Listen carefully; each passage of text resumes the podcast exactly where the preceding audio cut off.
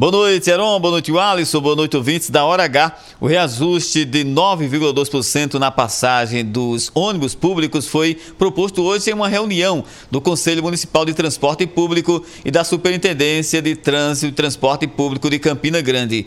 Com o novo reajuste, o passageiro pagará 35 centavos a mais pela passagem, que passará de R$ 3,75 para R$ 4,10 a partir da próxima semana. O prefeito Bruno Cunha Lima participou da reunião e condicionou a autorização do novo valor a investimento das empresas no sistema de transporte. Os consórcios das empresas terão que renovar pelo menos 30% da frota, além do reforço na circulação de ônibus aos domingos e a expansão do horário no serviço à noite. Segundo a prefeitura, as empresas acataram as exigências e se comprometeram a colocar 20 ônibus zero quilômetro, além de outros 20 seminovos. Para o reajuste da tarifa foi levado em conta o novo salário mínimo e o dissídio coletivo dos motoristas. Roberto Tagino na Hora H. O dia todo em uma hora.